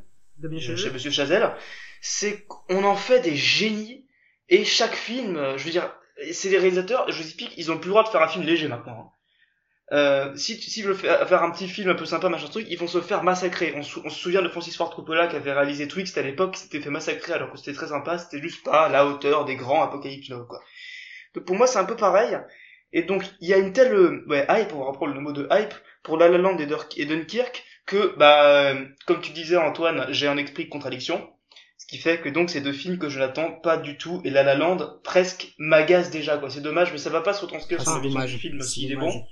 Mais en tout cas le, pro- le en entendre parler ça m'agace déjà quoi. Donc j'ai hâte qu'il sorte pour qu'on le voit, pour que les gens en parlent un petit peu et puis pour qu'après on puisse avoir le champ libre pour parler de Dunkerque. euh, donc voilà, bon moi je vais bah, je vais vous parler de mon attente numéro 5, un film qui sort en mai 2017 et qui s'appelle Gifted euh, euh, qui est pas traduisible en français, j'espère que ne soit pas traduit en français. Euh, le nouveau film de, et les jumeaux, vous avez pas le droit de parler, de Mark Webb, réalisateur de 500 jours ensemble déjà, mais aussi des deux excellents, surtout le deuxième, Amazing Spider-Man, Pardon. surtout Oui. le deuxième. Oui, Euh, surtout le Excellent deuxième, deuxième, c'est- ouais, le non, on, pire. on- on en parlera plus tard. De toute façon, je vais parler de Spider-Man plus tard, donc on en parlera Oui, plus tard. c'est on fera un débat un jour là-dessus. Donc, Oui. Gifted, c'est donc le nouveau film. Bon, je boude un petit peu parce qu'il y a Chris Evans dedans. Et que j'aime pas Chris Evans. Mais c'est un- c'est Evans, Evans, et c'est un très bon acteur. Evans, excuse-moi, ouais. Ouais, ça, dé- pas, dépend. j'ai beaucoup de Ça dépend quel est le rôle qu'il joue. Ouais, j'ai beau- j'ai beaucoup beaucoup de mal. Je l'avais- je l'avais pas détesté dans Collateral. Non, pas dans c'était pas Collateral, c'était euh, Cellular. Je l'avais pas détesté, mais bon, sans plus quoi. J'ai et j'ai- Et dans, et dans le transperce-neige, hein, dans Bah, le on va pas en transperce-neige, débattre c'est parce que j'ai pas le même avis que vous sur ce film. D'accord. Donc voilà pour euh, Gifted. Donc ça raconte l'histoire donc de Chris Evans qui euh, a une nièce qu'on découvre qui on découvre que cette nièce en fait est une génie des mathématiques. Et euh, alors que euh, ils veulent garder son existence un peu comme un super-héros, hein, on, garde- on- on reste un peu dans la même thématique, garder son existence secrète, puisque, enfin, l'ex- pas l'existence de la fille, mais l'existence de son talent, parce que euh, Chris Evans et sa fille n'ont pas du tout envie de qu'elle devienne connue, qu'elle euh, qu'on parle d'elle que pour ça, presque comme un monstre de foire, des choses comme ça. Donc ils vont la laisser, la garder euh, un petit peu euh, sous cloche. Mais les services sociaux et la grand-mère de la, de la petite fille ne l'entendent pas de cette oreille, et donc on va avoir une histoire déchirante où elle va être enlevée à son oncle et tout ça. L'histoire est pas très originale, mais ça m'a l'air quand même vraiment fa- euh, fabuleux. Moi, je me souviens, dans 500 jours ensemble, j'avais pleuré toutes les larmes de mon corps déjà. et, euh, et également devant Amazing Spider-Man 2, sur le final, j'avoue. Mais, euh, aussi, on a pleuré, hein. Ouais, ouais, ouais, c'est ça. De rire. Ah, de rire. Donc voilà, c'est une, une véritable attente pour moi ce Gifted. J'espère que ça va être bien, j'espère que les gens aussi vont trouver ça bien en fait, et qu'on va pouvoir reparler de euh, de Mark Webb comme pour 500 jours ensemble en tant que très bon réalisateur et pas seulement en tant que tâcheron hollywoodien. Donc le film sort en mai 2017 et c'est une grande attente pour moi. Je vois, Donc je vois. Euh, bon bah j'ai la parole et je la garde puisque euh, on va parler et puis Antoine me, euh, me suivra encore après du nouveau film de Ridley Scott qui sort en mai 2017 et qui sent déjà le bon gros projet qui s'appelle Alien Covenant donc qui ne s'appelle donc plus Prometheus Paradise mais qui est bien la suite de Prometheus que personnellement j'avais je vais le dire beaucoup apprécié. Évidemment Ah, c'était bancal, c'était bancal. Super. Super. C'était bancal, mais c'était magnifique. Franchement, visuellement, c'était une claque incroyable. Je comprends pas qu'on ne voit pas plus. Visuellement, c'est magnifique, Mais euh, de- Le au, problème, niveau, c'est que c'est un film qui avait eu... au niveau de la cohérence, C'est un film qui a beaucoup eu de au niveau de la cohérence, c'est avait- absolument il y avait horrible. moins de cohérence. En fait, le souci, c'est que c'était un film qui avait eu beaucoup de problèmes, il faut le savoir, en, euh, dans les coulisses, puisqu'il y avait un script excellent qui s'appelait Alien Passengers, qui avait été écrit et qui n'a pas été retenu. Si vous, le script est sur internet, trouvez-le, lisez-le, c'est incroyable. Ça a vraiment rien à voir. Et donc là, ouais, on a un film un petit peu bancal, mais il y avait quand même de très bonnes scènes, la naissance de la- de l'alien originel et tout ça. Vraiment, j'avais pas boudé mon plaisir, quoi. Et puis Et c'était donc très là, recherché d'un point de vue C'était très recherché. Et donc là, pour ce Alien Covenant, qui n'est pas la suite directe, euh, il me semble, de Prometheus, puisque je- euh, c'est plus ou moins en fait, parce que il me semble qu'on a qu'on a un retour très bref de, de- du perso de Elizabeth Shaw, en fait, que le retour est très très bref. Mais il y a le personnage de Michael Fassbender qui revient. Ouais, il y a Michael Fassbender, mais c'est un, c'est un peu une nouvelle équipe, donc à bord du Covenant, qui va découvrir une nouvelle planète. Donc c'est assez, finalement, ce que ça raconte, ça m'a l'air assez différent de Promé de, enfin pas différent de Prometheus, pour le coup, ça racontait la même chose. Mais euh, ça m'a l'air intéressant. 30 minutes ont été montrées, bon ça je comprends pas du tout le principe de voir 30 minutes d'un film, mais 30 minutes ont été montrées d'Alien Covenant euh, à une convention, et les gens ont beaucoup, beaucoup, beaucoup aimé. Il paraît que c'est très gore. C'était 15 minutes. hein. 15 Très minutes. gore. Oui. Très gore et très Donc violent. les gens ont beaucoup aimé. Et Mais, ils ont, ont trouvé ça très gore. mais notamment. pour, euh, mais pour avoir plein de potes qui ont vu les, les fameuses séquences, euh, il paraît que le, l'étalonnage, les effets spéciaux, euh, presque rien n'est fini. hein. Ah oui, non, mais bien sûr, ça, Donc de toute ça a façon, un oui, c'est ce peu- qu'on C'est en pour ça qu'il n'y a pas encore de trailer. Ouais, ouais, moi à l'époque, j'avais vu les mini, euh, un- euh, 10 minutes des mignons en convention. Bon, c'était épouvantable, mais ça, c'est, ça, c'est pas sujet. Mais, euh, c'était surtout pas fini, en fait, visuel- visuellement. Et donc, euh, donc voilà, donc Alien Covenant, euh, grosse attente de l'année, je laisse, et autre retour finalement de, euh, d'un d'un chef-d'œuvre de Ridley Scott, euh, avant Blade Runner 2049, même si c'est pas lui qui réalise le deuxième. Donc, euh, bah Antoine, je te laisse un petit peu dire ton avis sur Alien Covenant avant de donner la parole aux jumeaux sur un autre film. Eh bien, écoute, euh, moi, je, moi, j'ai découvert le- la saga Alien sur le tard, et clairement, c'est euh, une saga que j'adore. Et bon, évidemment, je veux dire, le Scott a durablement mis sa patte sur le- la franchise. Et j'avoue que quand j'avais vu Prometheus, j'étais sorti de là absolument atterré, choqué, tout ce que tu veux qui inspire le, le dégoût. Parce que bon, euh, Prometheus, c'était indigne de son talent, quoi. Et là, je trouve que, je trouve que là, il, il a l'air de revenir vraiment. Il a, il a l'air d'avoir compris que faire un film alien, on attend, on attend du sang, on attend du gore, on attend vraiment quelque chose. Et euh, Mais c'était bien, Prometheus, ça bah, partait dans une direction différente. C'était ça l'intérêt de Prometheus. Enfin, on va pas, re- on va pas refaire le, on va pas refaire le film. Si on refait le débat, on va ça pas parte finir là. Ouais. dans une di- Oui, euh, non, enfin, mais voilà. je, euh, voilà, je, je, je passerai sur Prometheus. Voilà, c'est pas l'objet du, c'est pas l'objet de la. du On en podcast, parlera à la sortie d'Alien à Covenant. mon sens, à mon sens, Alien Covenant, je trouve que c'est un- ça a l'air d'être un peu le film de la maturité pour lui, même si bon, il a plus rien à prouver, parce que, je veux dire, ça fait quelques films que tu sens qu'il est, il, il essaye de retrouver un peu son aura de ses grands films. Je veux dire, quand il a fait Exodus, on sentait que c'était presque un plagiat de Gladiator. Et Cartel, et. Cartel, Dans cette dimension. c'était- c'était c'était original aussi, mais c'était pas. Cartel, on l'a bon. pas vu en entier. Et euh, du coup, et là, je trouve qu'il décide enfin de revenir à quelque chose qu'il maîtrise et il s'est dit, on va vraiment envoyer du bois, on va vraiment leur faire peur. Euh, on a toutes les cartes en main pour réussir et en plus de ça, il a convoqué un casting sur le coup totalement hétéroclite. Je veux dire, on a quand même James Franco, on a Danny McBride, on a euh, Catherine Waterston, on a euh, on a qui d'autre? On a Billy Crudup aussi. On a Et Fassbender. tous ces acteurs mélangés sur le, sur le papier, ça paye pas de mine, mais ça pourrait euh, constituer une bonne surprise. Ça marche. Bon bah les jumeaux, je vais vous laisser la parole. D'abord pour votre avis rapide, si vous en avez un, sur euh, Alien Covenant, et puis sur un autre film de monstre finalement. Oui. Alors Alien Covenant, bah, bien sûr qu'aussi on l'attend parce que Alien c'est c'est en fait un peu notre saga notre saga SF de cœur. On a on a toujours préféré on va dire la saga Alien à la saga Star Wars pour tout un tas de raisons différentes, même si on aime beaucoup certains les, les Star Wars. Et bon évidemment euh, un, un film de Ridley Scott ça ne se refuse ça ne se refuse pas, même si ces dernières années il en a fait des moins bons que que lors de sa grande époque. Mais bon, sur le retour aux affaires avec Covenant et l'Alien, bon, évidemment, évidemment que ça. Ça On ne va être que réussi. Voilà. Alors donc là, on va parler de Monster Calls, ou le titre français quelques minutes après minuit. Merci la traduction.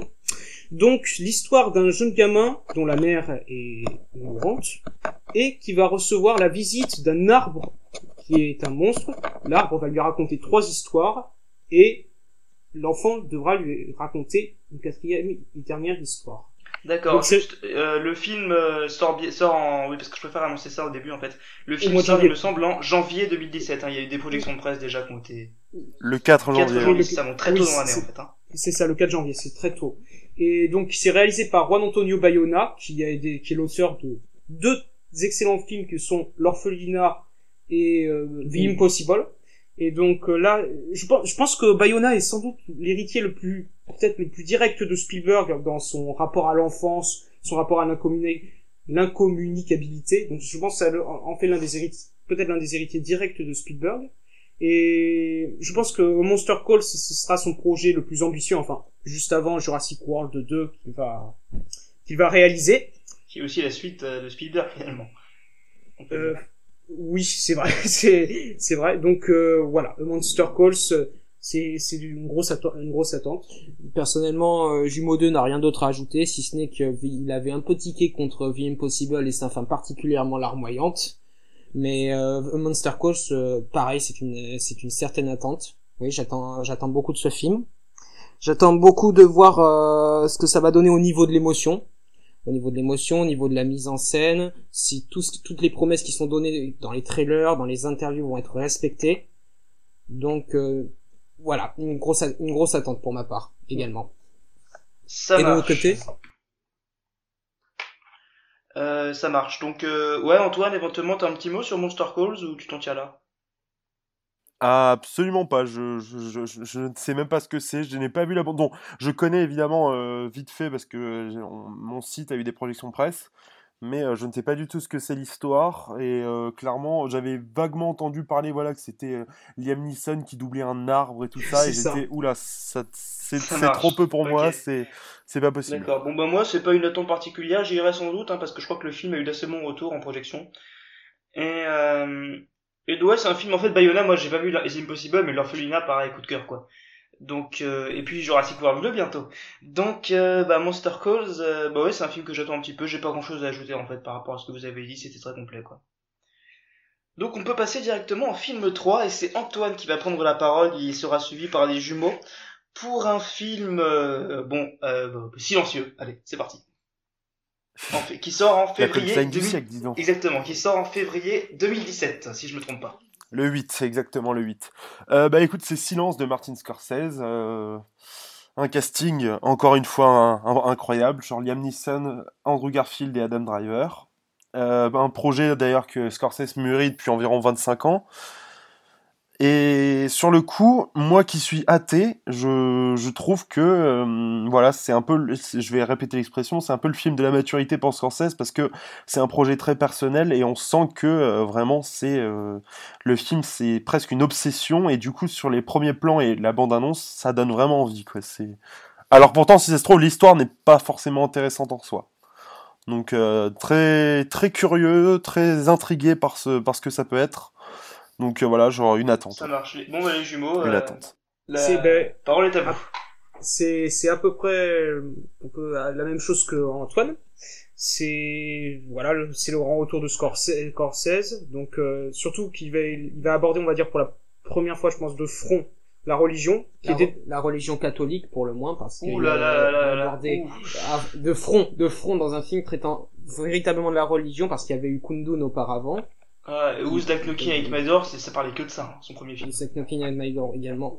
Oui, mais c'était un- c'était un peu secondaire aussi. Who's Van- C'était pas le sujet principal, il me semble de. Enfin, je sais plus. Enfin, pour les mêmes raisons qu'Antoine, voilà, c'est le retour de Scorsese dans un sujet plus qu'ambitieux qui- et qu'il mûrit depuis euh, au moins 30 ans. Et surtout, et pareil, porté par un casting euh, phénoménal, même si apparemment Adam Driver a encore fait une transformation physique euh, plus qu'étonnante et dangereuse. Quand, euh, Apparemment, il serait maigre comme un clou, mais, paraît-il. bon, mais bon, voilà.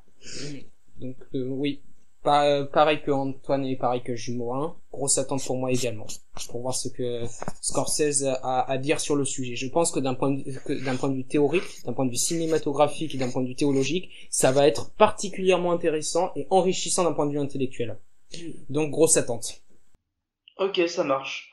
Bon bah moi euh, pour Silence, bah c'est étonnant parce que euh, Scorsese à chaque fois qu'ils ont un film, j'ai jamais d'attente et à chaque fois je trouve ça vachement bien. C'est-à-dire que j'avais trouvé Shutter Island vachement bien, euh, Le Loup de Street vachement bien.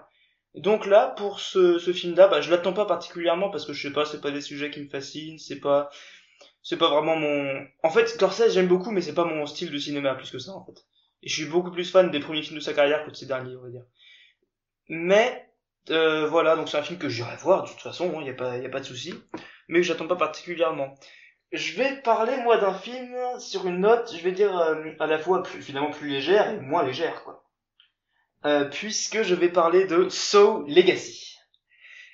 C'est le retour de Oh la non. franchise Saw après sept volets de différentes factures. Le premier film était excellent, les autres étaient moins bons, et finalement la série s'était finie sur une, to- sur une touche j'ai envie de dire qu'elle était plutôt convaincante avec ce dernier épisode. Euh, Saw chapitre final, qui n'est donc plus à la manière de Vendredi 13 le chapitre final. Euh, on ne sait pas un grand-chose sur le reboot film pour l'instant. C'est C'est pas un reboot. C'est pas un reboot, hein. C'est pas un reboot. C'est un film qui s'appelle Saw Legacy. Et on sait, on sait pas encore grand chose sur le film, mais il se murmure que ce serait bien la suite de Saw chapitre final. Et d'ailleurs, Saw Legacy confirme, le titre confirme, Saw l'héritage confirme un petit peu ça, puisque, bon, sans spoiler qui c'était, on savait à la fin de Saw chapitre final qui était euh, l'héritier du tueur au puzzle. Gros plot twist et pour ma part très réussi. Euh, puisque oui, il y a toute une histoire dans Saw, hein, au-delà des tortures, il y a toute une histoire vraiment avec des ramifications et tout ça. Donc, euh, grosse attente pour ce Saw Legacy qui ne sera pas réalisé par James Wan évidemment puisqu'il a quitté le projet depuis un petit bout de temps, mais par les frères Spierig qui, qui ont réalisé le film. Alors c'est un film qui s'appelle Prédestination que j'ai vu ce week-end et qui était vraiment très très convaincant. Avec Etano, donc Etano que je trouve ça convaincant quoi qu'il se passe je pense, mais euh, voilà c'est très intéressant. C'était un film de SF assez tordu qui faisait beaucoup penser à Looper en fait. Et c'était euh, vraiment très intéressant. Donc là, le, ce nouveau film des Frères Spierig, dont de toute façon je serais allé le voir, et puis comme en plus c'est Saw Legacy, qu'il faut savoir est teasé par James Wan depuis très longtemps, puisque dans Insidious 1, dans, le- dans les décors du film à un moment, on peut voir un dessin de la marionnette de Saw avec écrit 8 en dessous.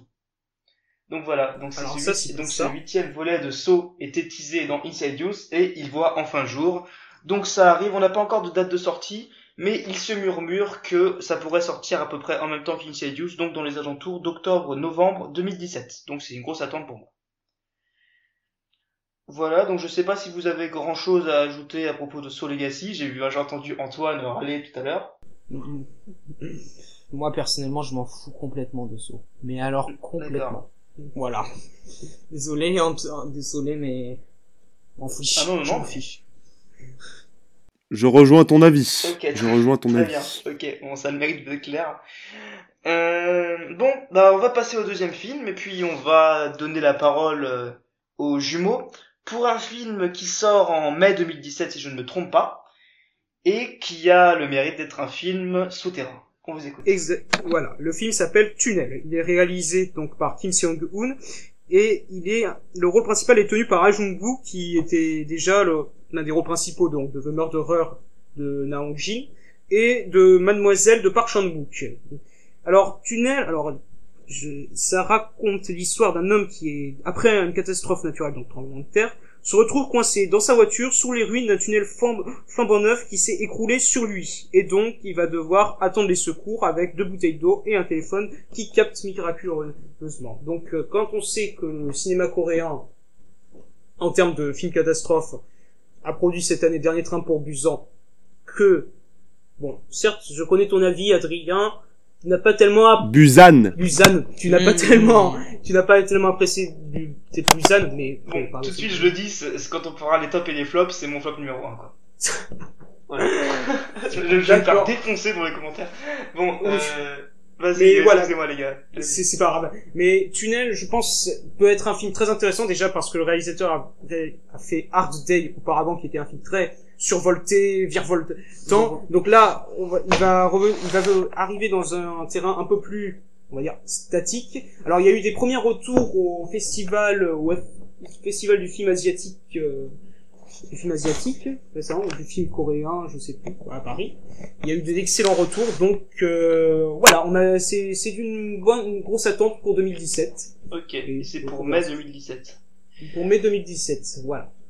Bon, et ben Antoine, la parole est à nous, Et puisqu'on va parler... Je, je te laisse la parole pour commencer. Ah, c'est parti. Alors, on va parler, puisqu'on va parler de Transformers The Last Night, euh, qui sortira Exactement. en juin 2017 et qui promet du très très très lourd. On croyait que Michael Bay en avait terminé avec Transformers, puisque à la fin de l'épisode 3, il avait dit plus jamais. Et puis en fait, il avait fait Age of Extinction. Euh, eh, of oh, non, je, je vais pas le prononcer en anglais, vous savez quoi. Age of Extinction. Je l'ai quand même fait.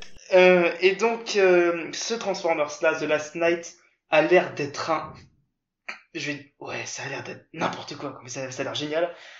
Il y a des nazis, il y a des chevaliers, et il y a Optimus Prime qui devient apparemment méchant. Donc, ça promet Exactement. très, très, très, très lourd. C'est toujours réalisé par Michael Bay. C'est une attente, mais je vous dis cosmique. Vraiment, je crois que c'est peut-être un des films que j'attends le plus de l'année. Et Parce franchement, le trailer, le, tra- le trailer envoie du poids, beaucoup Oh de poids. là là, ça va, être, ça va être de la folie. J'espère que ça va être généreux, vraiment. J'espère qu'on va avoir plein de placements produits, parce que c'est aussi pour ça qu'on aime Michael Bay, puisqu'il est capable de nous mettre au premier plan une, euh, une enceinte de beats qui se matérialise. Il est capable de faire ça. Il est capable de nous faire des plans sur Victoria's Secret au ralenti. Donc, c'est aussi pour ça qu'on l'aime, notre Michael Bay. Euh, on l'aime pour ses explosions, et on l'aime maintenant aussi, plus pour Shia, euh, je ne dirai pas son nom parce que je je sais pas le prononcer, mais pour euh, surtout Mark Wahlberg qui donc revient pour ce cinquième opus. Euh, et donc deuxième opus pour lui pour la Exactement. franchise. Et donc Antoine, je te laisse en parler puisque je crois que tu l'attends fiévreusement aussi. Bah écoute, euh, moi je veux dire, je l'attendais dès les, prémices du, dès que le projet a été annoncé. Je veux dire, j'avais, entendu que ça allait mentionner le voyage dans le temps, que euh, Winston Churchill ferait une apparition, que probablement Hitler en ferait une aussi. Et je me suis dit, d'une certaine manière, je me suis dit, c'est un peu la consécration. C'est après quatre films qui auront un peu essaimé les théories du complot, les, retournements de situation fumeux et les, et les castings la plupart du temps en roue libre. Je me suis dit il faut être, il faudrait, en fait, ce serait limite la suite logique, ce serait de mélanger limite, voilà, les extraterrestres, des, des dinosaures et, et voilà, Hitler, quoi. Genre, j'avais balancé ça pour rire à un pote et ouais, le, on n'en est peut-être pas au point, voilà, de mélanger euh, dinosaures, Hitler et extraterrestres, mais c'est pas loin, quoi. Oui. Donc euh, non, donc du coup moi c'est plus je moi j'attends plus le projet voilà pour ce qu'il a à vendre parce que je me dis que d'une certaine manière si jamais il a réussi à tout mélanger ensemble, c'est qu'il doit avoir un semblant, je dis bien un semblant de, de cohérence et que du coup euh, du coup je- j'ai hâte de voir le film pour le script quoi, pas forcément pour les images ou quoi, je moi en général c'est vraiment le, le script dans les films de Bay qui, qui me fait marrer. Ok, ça marche. Bon, les jumeaux, vous avez un, un petit mot peut-être sur euh, The Last Night? Last Night, euh, Je pense que ça va, ça avait l'air d'être euh, complètement fou, ça c'est certain. Oui. Après, après, on n'est pas familier de la saga Transformers et du travail de Michael Bay en général.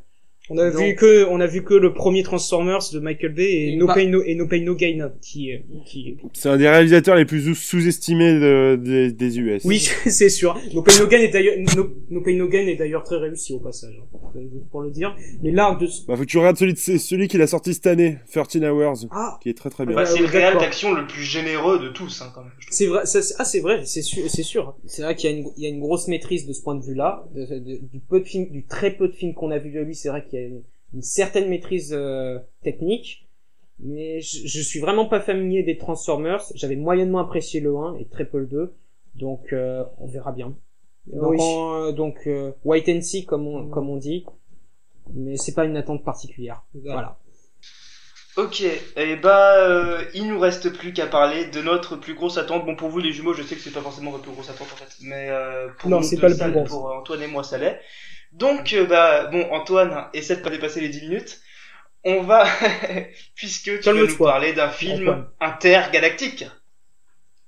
Eh oui, je reste euh, dans l'espace encore. Je crois que j'en ai facile au moins 4 de films qui se passent dans cet endroit. Mais moi, ce sera Star Wars 8. Je, je suis un inconditionnel, euh, Ça parlera de quoi un fan pur et dur. J'ai les vêtements Star Wars, j'ai les figurines, j'ai les les livres. Enfin bref, j'ai tous les films. Et non, c'est à chaque fois, c'est un événement. Même si bon, on peut déplorer d'une certaine manière que euh, maintenant Disney a intensifié la, production, ce qui va fatalement au final enlever le, le caractère précieux et événementiel des films. Mais, euh, mais je sais, ouais, non, c'est Star Wars 8, c'est euh, ma plus grosse attente. Je veux dire, le, on va enfin entendre Luke Skywalker parler. On sait pas ce qui est devenu sa voix depuis 30 ans. On sait pas si jamais il est devenu un bon acteur entre temps. Euh... Ensuite, on va apprendre, je pense, on va apprendre encore plein, de réponses vis-à-vis de, des premiers, bases de cette nouvelle saga et, voilà quoi. Et en plus Ryan Johnson qui est quand même un, je trouve qui euh, est un très bon réalisateur, tout du moins un très bon scénariste. Après, euh, après voilà, à mon sens, c'est le Disney en choisissant ses réalisateurs pour le 7, 8 et 9 ne, ne se cache pas qu'ils vont en fait refaire une ressucée de l'ancienne trilogie. Mais bon. Ok. Bon, bah, moi, je vais dire mon avis rapide sur le, sur le film avant de donner la parole aux jumeaux pour en donner leur avis s'ils en ont un. Je pense qu'ils en ont un. Peut-être, euh, vénère. Et, euh, ensuite sur le film dont ils vont parler. Donc, moi, Star Wars 8, eh bah, au début de la semaine, je l'attendais pas. Et puis, les choses ont passé, j'ai, j'ai été voir Rogue One. Et depuis, je sais pas si je l'attends ou pas. J'en sais rien. Parce que j'avais... Mais si, mais si, mais J'avais si. détesté Antoine.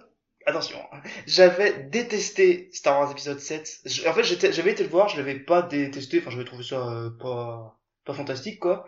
Et puis je l'ai revu. Et puis non, non, non, non, non, non, non, non, non, non, non, non. Donc euh, bon, je, je détaillerai pas les raisons ici. Je pense que quand on fera un débat en fin d'année, je pense que ça va être assez vénère à ce niveau-là. Donc euh, donc voilà, j'ai vu Rogue One pour le coup, euh, coup de cœur absolu.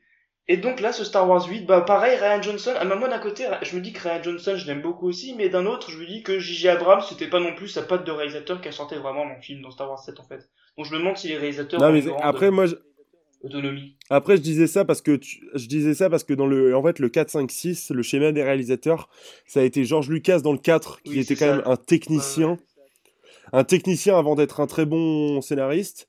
Dans le l'épisode 5 euh, l'Empire contre-attaque, c'était Irving Keschner et en fait, c'était davantage un film de scénario, Irving Keschner a écrit de très bons scénarios dans sa carrière. C'était aussi formidable techniquement. Et dans le 6 oui, oui, après voilà, je, je reviens pas sur la technique, mais c'est vraiment le réalisateur, c'était un réalisateur de scénario, tu vois, que le script lui importait plus. Voilà, ouais, c'est clair.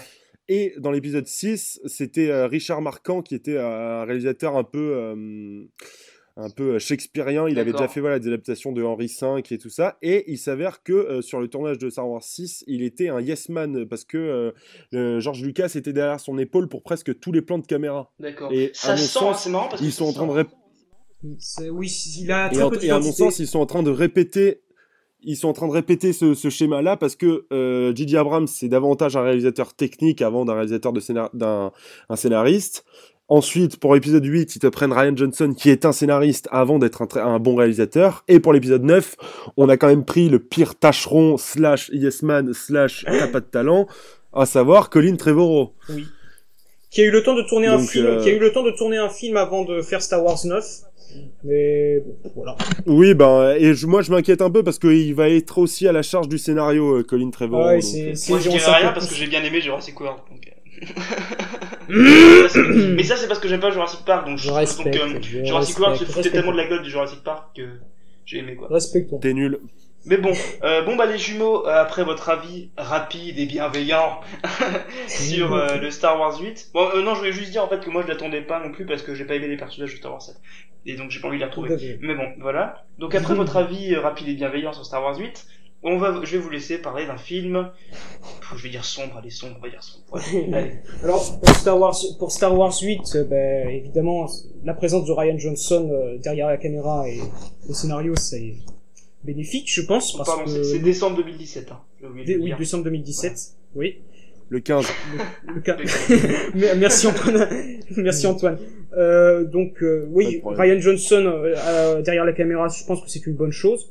Alors j'espère que ce sera un Star Wars plus- possiblement mieux écrit, mieux écrit que le 7, 7 Et surtout Rogue One.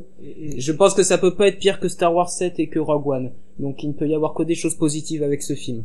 Mais Rogue One, il est très bien, on va se calmer. Hein. Mais, Euh, non, mais- Bon, Antoine, Non, mais on verras on débattra, on débattra plus. parler. Ça. Après. Star Wars 8, j'ai quand même hâte de savoir qu'est-ce qui va se passer que entre Luke et Rey, si on va en a, si on va en savoir plus donc, sur Rey, si Finn va pouvoir remplacer Rey, ou Si Kylo, Ren, si Kylo Ren va enfin s'acheter un peu de symbolique, c'est-à-dire va être enfin puissant, va être enfin un vrai méchant, quoi, mais, voilà. mais voilà. Mais mais donc voilà, ça c'est vrai aussi, c'est sûr. Donc euh, voilà, donc c'est ça reste quand même une attente parce que Star Wars. Mais donc voilà, merci. Donc là, c'est pas forcément notre plus grosse attente de 2017, donc mais c'est The Age of Shadows. Donc c'est réalisé par Kim Ji-woon qui a fait donc J'ai rencontré le diable qui est un film Phénoménal. très Phénoménal. Il a donc c'est il est parti aux États-Unis pour faire le dernier rempart avec euh, Arnold Schwarzenegger qui, qui était en soi un bon film mais euh, qui a On des sentait quand même qu'il était bridé. Sur qui a le eu, film. oui, il, qui a eu des petits soucis de production. Et donc là, il retourne en Corée avec ce thriller d'espionnage, donc qui se déroule dans les années 20 lors de l'occupation nippone. J'ai devant moi Cinématiseur, donc euh, je lis le synopsis. Donc, euh, Song Kang-ho est l'interprète principal. Donc Song Kang-ho, il jouait dans The Host Snowpiercer. Snowpiercer. Et Entre il, autres. il joue le rôle tragique d'un policier coréen chargé par les Japonais de démasquer un réseau de résistants. Alors le film a été montré au FFCP, Festival film coréen à Paris, donc a reçu d'excellents avis. D'excellents avis. Alors il n'y a toujours pas de date de sortie française parce qu'il n'y a pas de distributeur, il n'y a pas de distributeur, donc c'est c'est très problématique et ça fait un peu peur. Mais fr- franchement, qu- quand on voit la santé du cinéma coréen ces dernières années, quand on voit que c'est en 2016, ils ont réussi à produire The Strangers, Mademoiselle et Busan, dernier, Entre autres. entre autres, je pense que on peut s'attendre À ce qu'un distributeur prenne le film et le distribue, fasse une belle petite sortie nationale pour qu'on puisse tous profiter de ce film qui m'a l'air vraiment particulièrement réussi. De par, de, déjà, de par son metteur en scène, de par ses interprètes, de par son sujet, de par les retours qu'il y a. Donc, franchement, ça me semblerait logique de le sortir. Et surtout, je, je m'en voudrais, je m'en voudrais vraiment de rater ce film. voilà. Voilà. Voilà, donc c'est c'est une grosse. Donc toi, tu vas nous parler du tisseur, Adrien. Alors les jeux de mots c'est moi déjà. Non, non, d'accord. ah d'accord. Alors, en plus j'allais, en plus j'allais dire qu'on allait pouvoir se faire une toile en 2017 donc tu vois. Ah, Alors. mais c'est c'est beaucoup mieux. Alors, euh, donc bah oui, puisque je vais vous parler du retour de mon personnage super-héroïque préféré ever. Vraiment, c'est... Je, je t'aime, Spider-Man, voilà, je dis je t'aime. C'est le retour de Spider-Man, donc pour Spider-Man Homecoming, sorti en juillet 2017. En même temps que Valérian et Dunkirk. Oui, mais euh, j'irai pas voir c'est ça s'il y a Spider-Man en face. Donc, euh, Spider-Man Homecoming, qu'est-ce que je peux en dire? Eh ben, je peux en dire que c'est c'est numéro un de ma liste, pas pour euh, pas pour rien, parce que déjà parce que c'est le film que j'attends plus effectivement, mais aussi parce que c'est le film dont j'ai le plus peur. J'ai très très très peur de Spider-Man Homecoming. Je l'attendais jusqu'ici, j'avais trouvé l'itération de Spider-Man, bon j'adorais la, la version de McGuire, j'aime beaucoup la version d'Andrew Garfield et on passe très vite dessus. Et euh, la version de Spider-Man Homecoming, j'avais beaucoup aimé de Tom Holland dans Civil War. J'ai beaucoup aimé son passage, je trouvais que c'était le seul vrai passage réussi du film, c'était les passages où il était là en fait. Et donc, euh, ce Spider-Man Homecoming réalisé par John Watts, qui est donc un Yes Man, hein, Oui. On en Il a, a fait vu. Cop Car. Il avait quoi? Il avait fait, il a fait Cop Car auparavant, un tout petit film, et là. Oui, d'accord, j'ai pas vu. Euh, donc c'est et bon, on a vu une bande annonce pour Spider-Man Homecoming. Et là, mon attente, ma hype, Je s'est vais aux transformée toilettes, hein. En peur. C'est transformé en peur incroyable. Parce que Bon, ce ça. qu'on a vu de Spider-Man, ce qu'on a vu, alors déjà, visuellement, on peut pas faire moins d'efforts que ça. Ah oui, c'est, du, c'est un que téléfilm. pour, pour le coup, c'est ce que je disais, j'en ai déjà dit sur Twitter, mais je vais le répéter, c'est que euh, on peut dire ce qu'on veut de la trilogie, de- de- des deux films de, de Spider-Man de Mark Webb, mais surtout le deuxième, mais visuellement, il tentait des choses. On aime ou on n'aime pas, mais il avait une patte visuelle, tu vois. Il avait vraiment une, une, cré- une créativité. Là, Homecoming, je peux honnêtement, je peux filmer la même chose, hein. si on file un peu de moyens. Vraiment, alors que j'y connais rien, quoi. Donc c'est vraiment ce qu'on en a vu, c'était et puis c'est un kitsch incroyable comme ce qu'on voit par exemple sur le, le vautour, donc vraiment grosse attente quoi. Michael Keaton qui revient dans le rôle du vautour. Bon, on se demande du coup à quoi Birdman ça lui a servi finalement, parce que si c'est pour revenir dans un si c'est pour revenir dans un rôle super héroïque, super héroïque avec euh, des ailes, bon, c'était pas la peine de faire Birdman. Euh, on fait on peut faire son autocritique, mais si on fait la même chose après coup, bon. Et donc bref, tout ça pour dire que euh, je trouvais que le costume de Michael Keaton en vautour vraiment était kitsch. Je veux dire, c'est le costume, c'est euh, et puis sans originalité, c'est un peu le, c'est on dirait Star Star-Lord avec des ailes quoi. Et donc euh, vraiment, je trouve que j'ai un gros souci avec ce qu'on nous a montré. Les blagues ne m'ont pas fait rire. Il y a Iron Man dedans. Arrêtez de nous mettre tous Ah les personnages qu'on connaît déjà. Faites des stand-alone movies. Osez faire des stand-alone movies. Doctor Strange était T'en quasiment... demandes trop là. Écoute, t'en demandes trop à Marvel. Là. Mais Doctor Strange c'était un stand-alone movie quand même. Oui, j'en sais rien, j'ai pas vu ce C'était-. Et c'était super bien, tu vois. Donc là, le Spider-Man, je, je veux Super pas- bien, euh, quand même. Bah, super, super bien par rapport aux, aux autres. Par rapport à Civil War, oui. Par rapport aux autres, même en général, je trouve. Mais donc, euh, donc celui-là, là, vraiment, le fait qu'il y ait Iron Man dedans, je vais vous dire, ça me saoule, quoi. Ça me saoule. J'ai pas envie, je vais pas voir Spider-Man pour voir, je veux dire, on l'a pas assez vu. Et puis en plus, ça veut dire qu'ils vont devoir baisser leur budget, parce que je rappelle qu'Iron Man, à lui tout seul, faisait la moitié du budget d'Avengers 2. C'est, oui, c'est 80 millions de dollars qu'il était payé. hein. Voilà, donc, fait donc, euh, c'est peut-être pour ça que c'est moche visuellement, en fait. Oui, c'est c'est ça, ça, ça doit être ça, oui. Donc voilà, donc c'est une grosse attente parce que le retour du tisseur au cinéma, je pense que de toute façon, je prendrai forcément mon pied à un moment, parce que rien que de le voir en costume, déjà je prends mon pied. Mais faites quelque chose de bien, Faut se calmer, hein. je vous en supplie. C'est Spidey, faites quelque chose de bien. Je- vraiment, je, je pense que je serais vraiment, j'aurais une colère. Je, je veux dire, quand j'ai écrit sur le sur le trailer déjà, j'ai j'ai j'étais dans une colère incroyable quoi. Vraiment, c'est pas possible. Je trouve que c'est pas possible. Quand on fait Spider-Man, il faut avoir des idées. Si on n'a pas d'idées, on peut pas Spider-Man quoi. Mais Donc, là, on sent voilà. on Après, c'était qu'un Après, on se calme. Après, on se calme. Oui. C'était qu'un trailer. On a quasiment rien vu du film. Tom Holland était convaincant.